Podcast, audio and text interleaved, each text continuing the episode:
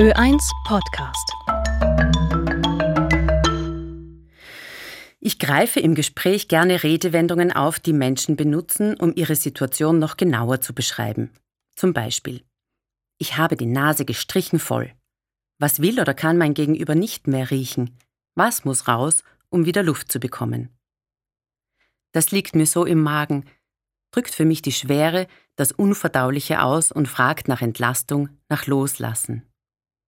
Ich habe ein Gedächtnis wie ein Sieb. Hinschauen auf das, was im Sieb bleibt.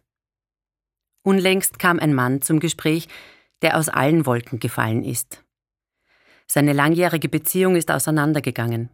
Die Erwartungen und Vorstellungen über die gemeinsame Zukunft sind zu weit auseinandergelegen, meinte seine Partnerin.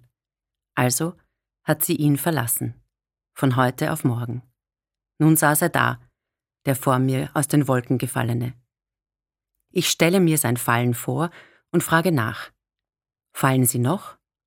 Auf welchem Boden sind Sie gelandet? Welche Verletzungen haben Sie und wo?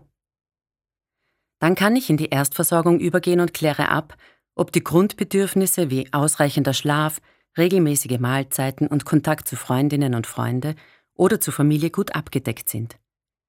Der Blick auf das ganz Alltägliche und Notwendige schafft Struktur. Und Struktur gibt Halt und Orientierung. Sie hilft, den Fall zu verlangsamen, vielleicht zu stoppen und ermöglicht eine sanftere, sicherere Landung. Dann ist auch der Blick auf die Verletzung, auf die Kränkung, auf den Verlust möglich. Für den jungen Mann hat das Fallen aufgehört und der Weg in eine neue Zukunft begonnen. Trotz allem.